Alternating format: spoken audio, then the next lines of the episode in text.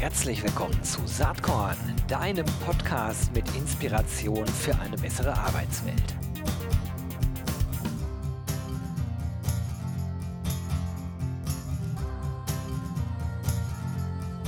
Hallo und herzlich willkommen zum Saatkorn Podcast. Ich freue mich heute ganz besonders, denn ich habe einen weiblichen Gast heute hier am Start. Äh, sie ist äh, eine Person, die man so mit einem Satz gar nicht so richtig beschreiben kann. Äh, sie äh, interessiert sich für Robotik und künstliche Intelligenz, war bei der Deutschen Telekom am Start, äh, ist inzwischen bei IBM, aber vor allen Dingen ist sie auch Keynote-Speakerin auf dem RC23 Festival, worauf ich mich natürlich ganz besonders freue. Sie hat gerade ihr aktuelles Buch Menschenversteher rausgebracht. Und ich sage einfach mal ganz herzlich willkommen, Kenza Ait Siabu. Herzlich äh, willkommen, Kenza. Ich freue mich, dass du da bist. Vielen Dank, Gero, vielen Dank.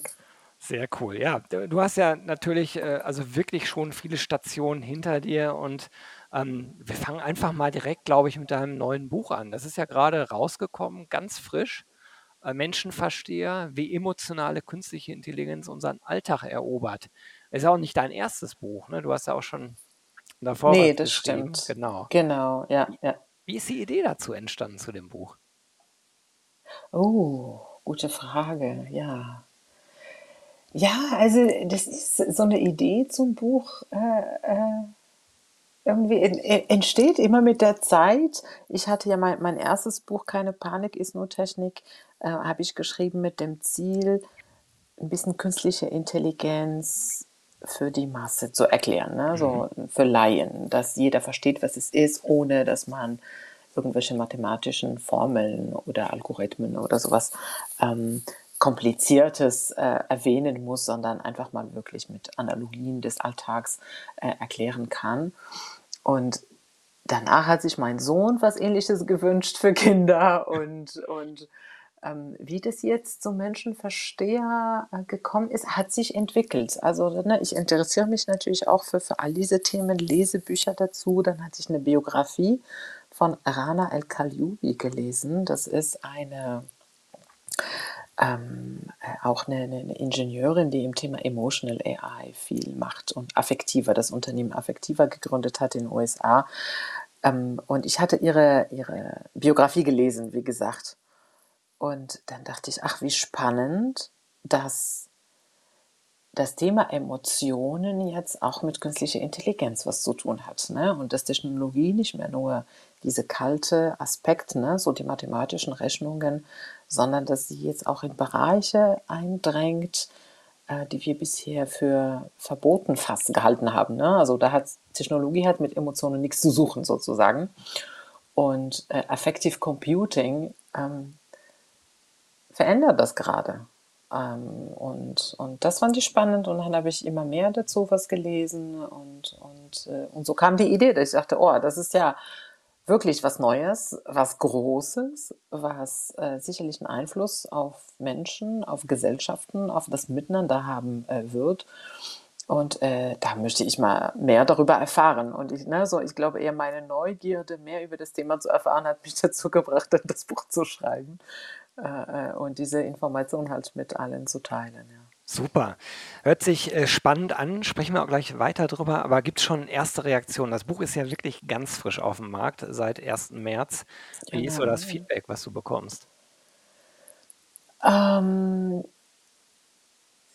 also bisher ganz gut. Es ist ja meistens so, ne, die Leute, die einem kontaktieren, ähm, äh, die tun das, um positives Feedback zu geben. Ähm, ähm, äh, Rezensionen auf Amazon habe ich ehrlicherweise noch nicht geschaut, weil da sind die Leute dann eh neutraler. Dann äh, kommt auch die eine oder andere negative, äh, negatives Feedback.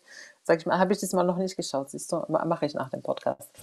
Ähm, und sonst das Feedback, was ich bekommen habe, ist tatsächlich positiv und auch nicht im Sinne von, ah ja, su- super und, und ne, so Haken dran, sondern ähm, die Art und Weise, wie ich schreibe, kommt generell gut an. Das ist, scheint schon ein, Erfolgsrezept bei mir. Ich schreibe schon ein bisschen, wie ich spreche. Ja, also es ist nicht so hochintellektuell mit ganz vielen Buzzwords, ne, die man erstmal äh, nachschlagen muss, um, um zu verstehen, was ich da sage, sondern es ist wirklich, wie ich spreche, schreibe ich. Das wird natürlich nochmal redigiert, äh, dass es nochmal in Hochdeutsch korrekt ist.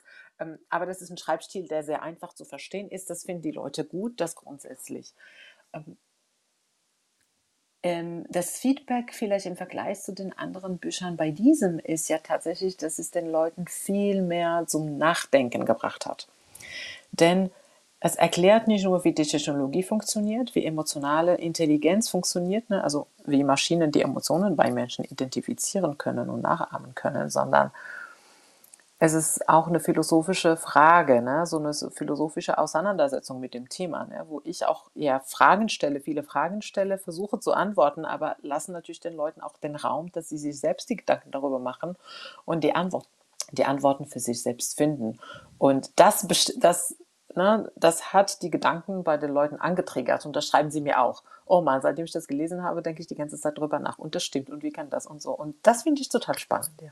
Super, das ist auch einer der Gründe, warum ich so froh bin, dass du bei uns auf dem Festival mit am Start bist. Denn äh, genau dieses Thema, was du in dem Buch behandelst, das äh, beschäftigt ja viele Menschen auch im beruflichen Kontext.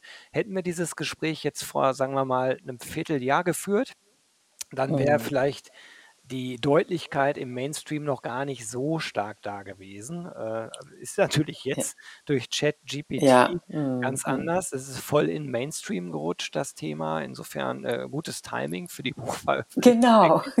das Chapeau. Auf jeden Fall, ja. Das passt das an der Stelle. Zufall.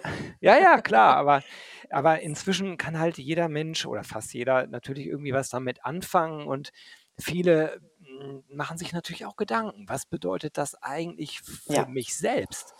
Ähm, das eine ist ja sozusagen, wie beeinflusst Technologie das Leben so allgemein?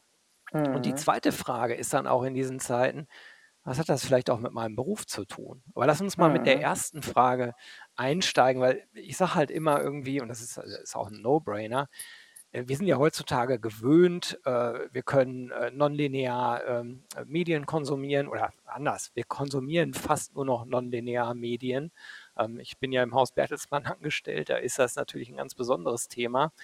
Ähm, also alles, was rund um Netflix, Prime geht oder wenn du an Musik denkst, Spotify, wird alles von Algorithmen bestimmt und hat natürlich unsere Lebensgewohnheiten total verändert. Und vor dem Hintergrund äh, ist es naheliegend, dass das nach und nach in alle Bere äh, Lebensbereiche reinschwuppt. Und ich sage dann immer, warum sollte ausgerechnet das Themenfeld, mit dem ich mich jetzt sehr intensiv beschäftige, Rekrutierung, davon nicht betroffen sein? Ne? Wir, wir, wissen ja beide, es ist massiv davon betroffen, aber es gilt halt für alle Lebensbereiche. Wie ist da so, so deine Wahrnehmung? Weil ich habe ich hab das Gefühl, dass äh, dein Umgang damit eigentlich ein sehr positiver ist. Ne? Also von Panikmache nicht viel zu spüren, sondern eher die Haltung, ja, Technologie, äh, technologischer Fortschritt findet statt. Also lasst uns irgendwie ihn verstehen und das Beste draus machen. So nehme ich dich wahr. Mag genau, falsch sein. Genau. Mhm. Ähm, nee, das freut mich, dass du das auch so wahrnimmst, denn das ist auch genau meine Haltung. Ähm, ich finde, Panik hat niemals geholfen, ne, mit einer Situation umzugehen oder mit einer Krise umzugehen. Ähm, Verständnis, Aufklärung und Information hilft eher. Und deswegen versuche ich, ne, diese Themen, die bisher nicht im Mainstream waren, ne, an das Mainstream äh, äh reinzubringen. Und das ist natürlich für mich jetzt ein super Timing mit ChatGPT, denn bisher wenn ich über künstliche Intelligenz gesprochen habe, hatten die Leute immer noch den Terminator im Kopf. Ja? Das ja. ist halt die KI, ne? Also das ist die, die starke KI, die, die einen Wille hat, ein Bewusstsein hat, die die Weltmacht übernehmen will und alles zerstören will. Äh, und das, ne, so, das ist das, womit die Leute bisher konfrontiert waren durch Science-Fiction-Filme etc. Und jetzt, wo wir ChatGPT haben, jetzt verstehen sie, ah ja, okay, KI kann auch einfach eine, ein Chatbot sein. Ne? Und, und das ist jetzt schon ein schlauer Chatbot. Ne? Also die Maschine gibt schon sehr gute Antworten, die sind nicht immer richtig. Und, und, und ne, da muss man natürlich auch aufpassen. Aber auf jeden Fall ist jetzt ein Verständnis von künstlicher Intelligenz ein bisschen mehr down to earth. Ne? Das ist dann, die Leute sind bei der schwachen KI angekommen und, und verstehen sie obwohl wir sie immer genutzt haben, ne? wie du gesagt hast, ne? die, die Empfehlungsdienste in Spotify, äh, Netflix, alle sozialen Netzwerke, die wir haben, das überall Algorithmen, die Handys, wir haben die Autos, überall. Also wir nutzen jeden Tag, merken es nicht. Jetzt, ChatGPT ist ja eine bewusste Nutzung. Ne? Ich muss mich anmelden, ich muss die Frage stellen, damit ich eine Antwort bekomme. So, äh, das schon mal eine, eine, Intro zu deiner Frage. Entschuldige, dass, dass ich jetzt so lange aufgeholt habe, aber ich glaube, das hilft, so, hilft ein bisschen bei der, bei der ähm, Einordnung. Äh, Einordnung, ganz genau. Danke dir. Ja, ich freue mich über das Ausholen, weil bin ja hier ein Gespräch und äh, kein, kein Interview in dem Sinne, dass wir hier Fragen vorher abgestimmt hätten. Ne? Also insofern ja. total cool, freue mich über die Antwort. Äh, bei mir ist es so, ich finde diese Analogie so klasse, die du gerade gebracht hast, Terminator versus äh, ChatGPT.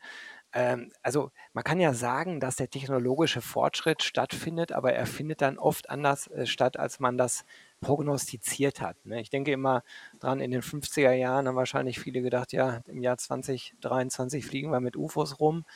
Äh, ist nicht passiert, aber was passiert ist, dass äh, Kommunikation sich total verändert hat durch Technologie und ähm, wir virtuelle Meetings machen, äh, dergleichen mehr. Ähm, das war damals vielleicht noch nicht so ganz das Szenario. Also es entwickelt sich, aber es entwickelt sich vielleicht etwas anders, als das äh, der Laie, äh, der Mainstream draußen vielleicht so erwartet.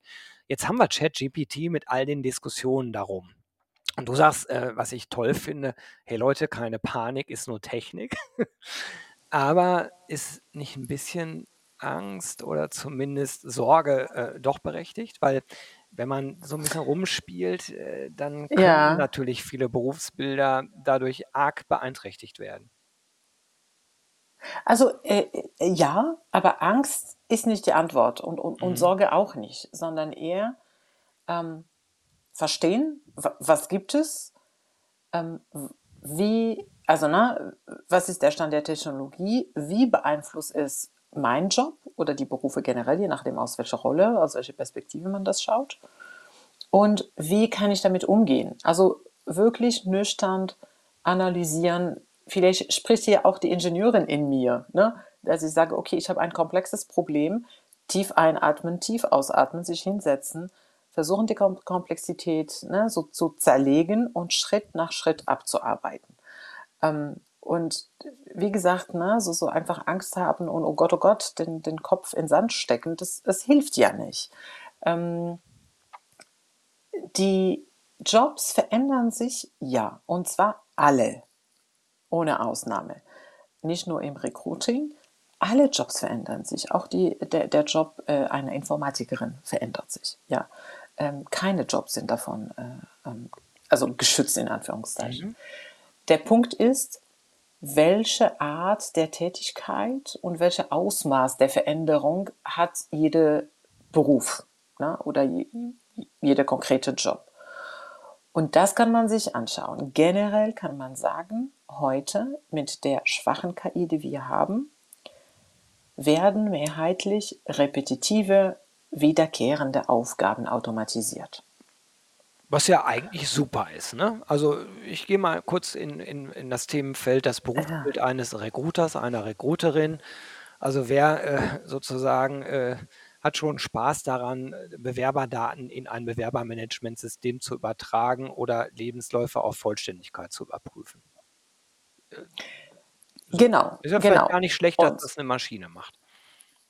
Äh, genau, und das in allen Berufen äh, mhm. findet sowas statt. Ja. Und Daten übertragen, nicht vergessen, was auch noch, es ist eine langweilige Aufgabe, eine repetitive, die dann so führt, dass unser Gehirn irgendwann mal abschaltet. Genau, und dann Fehler passieren. Und da passieren die Fehler, ganz genau.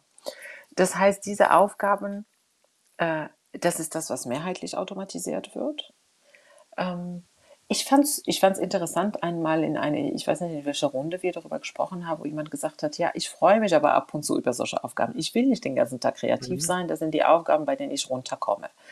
Ähm, ja, äh, kann ich auch verstehen. Die, die Frage ist immer, zu welchem Prozentsatz. Ne? Also wenn ich 5% meiner Arbeitszeit mit solchen Aufgaben verbringe, um ein bisschen runterzukommen und nicht so viel, ne, mein, mein, mein Gehirn anzustrengen, ist okay. Aber heutzutage, je nach Berufen, ist das 80% der Tätigkeit. Und mhm. das gilt es zu reduzieren.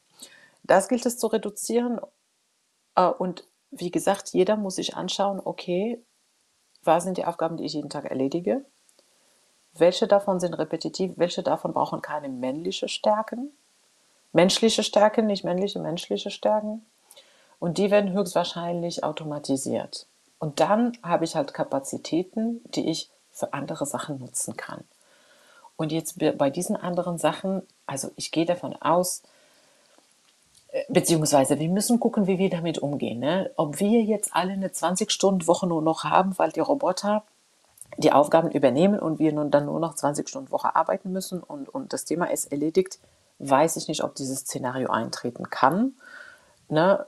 Ähm, weil das jetzt nicht zu trennen von Rentensystem, Einzahlungen, Steuern, was auch immer. Ne? Also so, so, so wie unser Gesamtsystem, man musste das gesamtheitlich analysieren, wie die Abhängigkeiten da sind und wie man, ich sag mal, die Arbeit eines Roboters auch versteuern kann, dass die Rentenkasse und die Sozialkasse auch voll sind, bla bla bla bla bla. Also ne, in, in, in diese Richtung will ich gar nicht starten. Ähm, auf jeden Fall, ob wir dann 20 Stunden Woche arbeiten oder 30 Stunden oder 40 Stunden Woche arbeiten, müssen wir schauen, wie wir damit umgehen. Und dann, was ich auch sage, ich möchte mich langsam von diesem Begriff Arbeit entfernen, und mehr über vielleicht Beschäftigung ähm, äh, sprechen.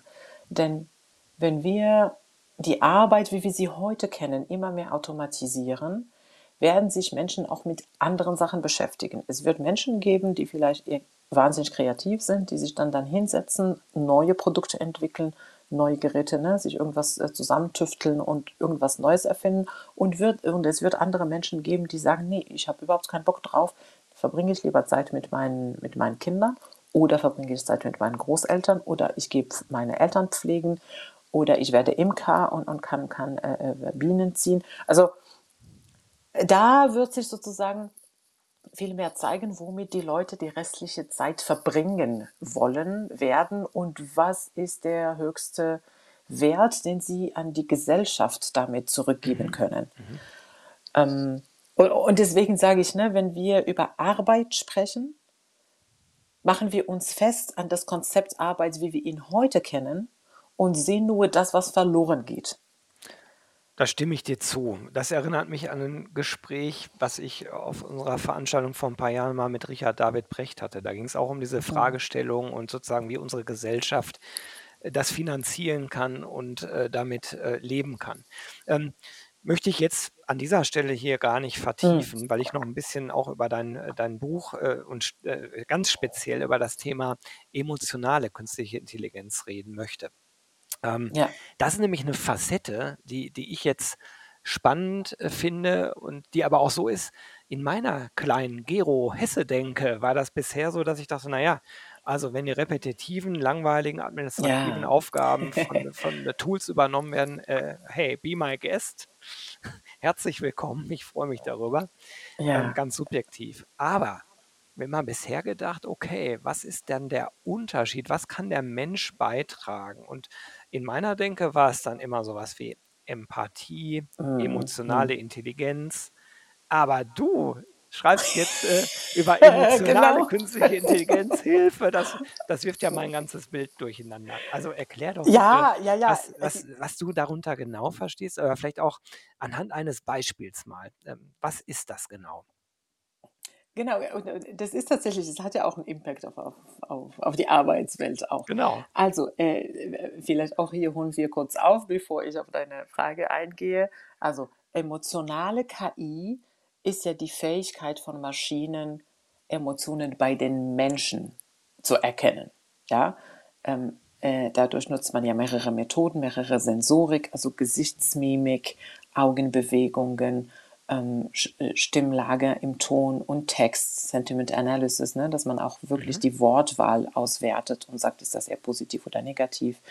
Ähm, biometrische Daten nutzt, also Herzfrequenz, Leitfähigkeit der Haut, die dann auch sagt, was für Hormone gerade ausgeschüttet sind in meinem Körper. Ähm, und natürlich neuronale Aktivität. Ne? Und wenn man diesen fünf Bereichen misst, ähm, kann eine Maschine schon also relativ genau sagen, wie der Mensch sich gerade befindet. Und das ist halt die emotionale KI. Also es geht jetzt erstmal darum, nur die Emotionen bei den Menschen zu identifizieren mhm. und zu verstehen, kategorisieren. Dann kommt der Punkt so ein bisschen nachahmen. Dann, dann wird es tricky, ja.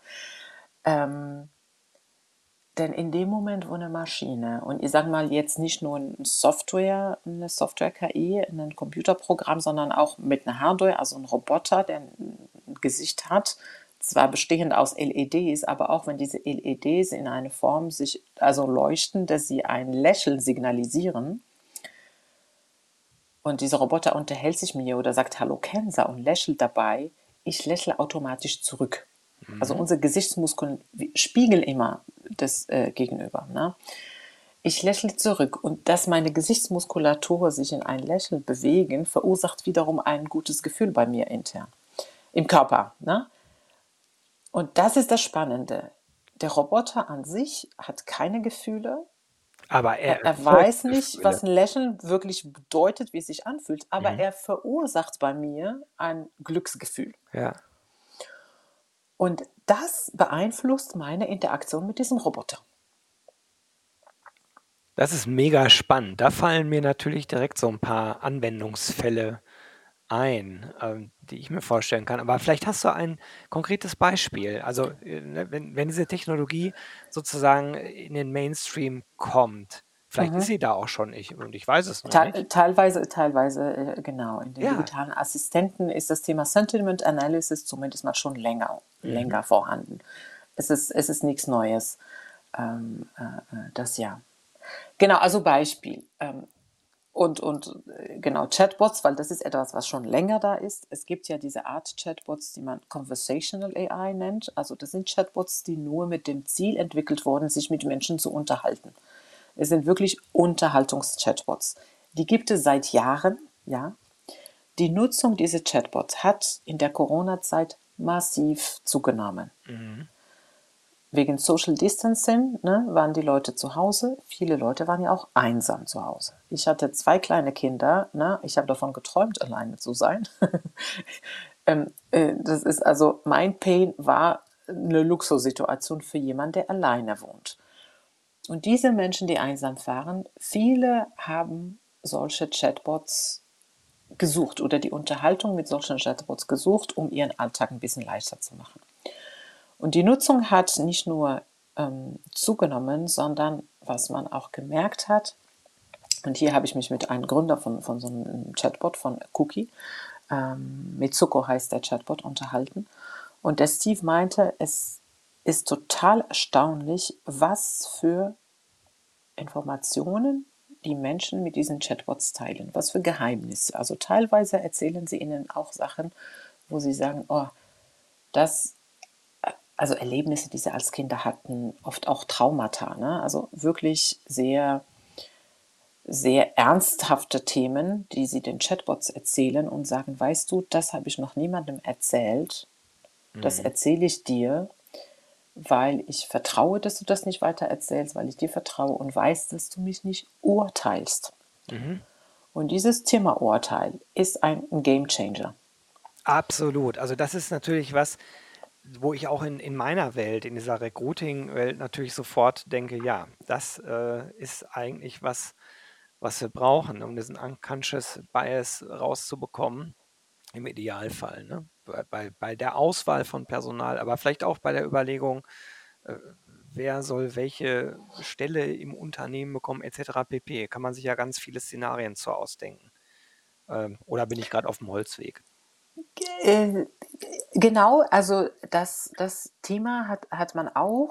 Ähm, das Unconscious Bias, was Menschen haben, widerspiegelt sich in den Daten, mit denen die Maschine trainiert werden und mhm. deswegen übernehmen sie es auch. Ne? Mhm. Also das ist dann halt ähm, die, ähm, ich meinte aber, äh, also genau, ja. das Szenario ist, ist ja bekannt äh, in genau, der HR-Szene, ja. aber äh, sozusagen, wenn man den Fehler kennt und ihn umgeht, ja. Dann ist ja per se eigentlich äh, so, so ein Tool super dafür geeignet, eben äh, ohne Unconscious Bias auszuwählen. Ne? Ja, das ist richtig. Also wenn man, wenn man diesen Bias in den Daten im Trainingsprozess ähm, äh, eliminiert. Äh, neutralisiert, ja. eliminiert, dann wird die Maschine eher die neutralere äh, Entscheidung treffen ohne Noise, ne? was ja. der äh, Daniel Kahnemann ja auch sagt. Äh, äh, ja. ne? Also dieses Geräusch, alles, was wir erleben als Menschen, beeinflusst ja unsere Entscheidung. Und, äh, und auch die Temperatur des Getränks, was wir äh, zu uns nehmen, beeinflusst, wie wir äh, unser Interviewpartner oder Partnerin wahrnehmen. Ähm, und in der Maschine hat das nicht, sie hat kein Empfinden, daher hat sie auch keine keine Emotionen, die eine Entscheidung beeinflussen. Ähm, das, ist die, das ist die Chance. Ähm, die Herausforderung ist, diese Neutralität tatsächlich herzustellen und aufzubewahren über einen längeren Zeitraum. Ähm, denn auch hier, es hilft wenig, wenn man die Daten neutralisiert und im Trainingprozess alles neutralisiert, dann wird die Maschine live geschaltet und dann lernt sie nochmal von mhm. den neuen Daten, von den neuen Entscheidungen menschlicher RekruterInnen, äh, kommt wieder Bias rein. Mhm. Ne? Und dann wird die Maschine wieder Bias. Das heißt, das muss man auch im Live-Betrieb weiterhin ähm, anpassen. Immer kal kali kal genau, kalibrieren. Ne? Ja. Ähm, äh, deswegen, also das ist schon etwas, was man bei Design macht, wie man seine, seine IT-Architektur aufbaut, sozusagen, dass man solche Tools hat, die die Algorithmen ständig ähm, äh, überwachen, die ganzen Daten hinsichtlich Bias überwachen und so. Und ich sage mal, die gute Nachricht ist, es gibt die Tools dazu. Ähm, man, muss es, man muss es halt machen. Genau. Das ist eine sehr, sehr spannende Welt. Äh, ich könnte jetzt ewig mit dir weitersprechen. Äh, macht total Spaß. Die Zeit schreitet allerdings gleichzeitig auch unerbittlich voran. Wir werden ja unser Gespräch fortsetzen im Juni auf dem RC23 genau. Festival. Da freue ich mich ja. Ich freue mich auch total, dass du da bist. Ich habe noch zwei Fragen. Eine, ein spontaner Überfall. Können wir okay. eventuell äh, drei Exemplare deines neuen Buchs hier über den Podcast verlosen? Ah, ja, sicher. Müssen wir mit dem Verlag äh, äh, organisieren, aber sicher. Ja, ja. Sehr cool. Ich gehe mal davon aus, dass es klappt. Äh, wenn also ihr das Buch gewinnen möchtet von Kenza, dann schreibt mir einfach eine E-Mail an gewinne.saatkorn.com mit dem Betreff Menschenversteher. Vergesst eure Postadresse nicht. Und die letzte Frage, die ich habe, liebe Kenza, ist, äh, gibt es irgendwas, was dich in letzter Zeit inspiriert hat? Ich stelle mir vor, also du gehst ja mit sehr offenen Augen durch, durch das Leben, hast ein super Verständnis von Technologie. Gibt es irgendein ein Buch, ein Erlebnis, ein Gespräch, irgendwas, was du mit den Saatkorn-ZuhörerInnen hier teilen möchtest, was dich nachdenklich gemacht hat oder inspiriert hat? Hm, hm. Also ich sage mal, dieses ganze Thema, ja, äh, emotionale KI und Automatisierung und welchen Einfluss hat das auf, auf unsere Arbeitswelt? Ich sage mal, ich als Führungskraft mache mir schon viele Gedanken auch darüber. Und was ich merke, ist ja, wie wir Robotern jeden Tag im Büro, ja. Also wir gehen, ich sag mal, ich habe keinen 9-to-5-Job und ich vermute die meisten von uns auch nicht. Ne? Also dieses typische, dennoch fangen wir irgendwann morgens an, machen bla bla bla bla bla, dasselbe, wiederholen es fast jeden Tag und dann gehen dann raus und ich versuche das zu reduzieren mhm. und dann so sagen, okay, was ist die Essenz? Ja, also ich möchte als Führungskraft trotzdem als Mensch gesehen werden und ähm, und diese, das Thema emotionale Führung viel mehr vorleben. Und zwar in beiden Richtungen. Und das ist das Spannende, Gero. Denn wenn wir uns über emotionale Führung unterhalten, das Narrativ ist, die Führungskräfte müssen zu ihren Mitarbeitenden ähm, also emotional menschlich stark sein, agieren, ne? menschlich agieren, genau. genau ne? Man braucht Lob, man braucht Wertschätzung, man muss empowern, man muss für die Leute da sein, man muss zuhören äh, und, und so. Und wo ich sage, das finde ich alles total super. Aber wie sieht es aus mit äh, äh so zurück, ne? mit, dem, mit, der, mit dem Rückweg? Der Hinweg ist mir schon klar. Ähm, und das ist jetzt mein Appell, gerade an diese Community. Bitte, bitte, bitte, ja, ich als Führungskraft bin auch ein Mensch. Ja, ich bin kein Roboter. Ich hätte auch gerne ein bisschen mehr Wertschätzung und Lob von meinen Mitarbeitenden. Ja, ich kriege nur, ich bin Secondliner, deswegen ich habe eine Ebene zwischen mir und Mitarbeitern. Ich bekomme natürlich auch äh, positives Feedback, aber ganz viel Kritik immer. Das ist nicht gut. Das, das wollen wir verändern. Warum ist das so? Warum ist das so? Warum ist das so? Und von mir erwartet man, dass ich ständig Liebe zeige, dass ich ständig zuhöre, wertschätze. Aber wenn sie nicht zurückkommt, verwandle ich mich irgendwann in einen Roboter. Und das möchte ich nicht. Das ist eine geniale Inspiration, finde ich. ich. Äh, also ich kann dein Lied, was du gerade gesungen hast, wirklich mitsingen.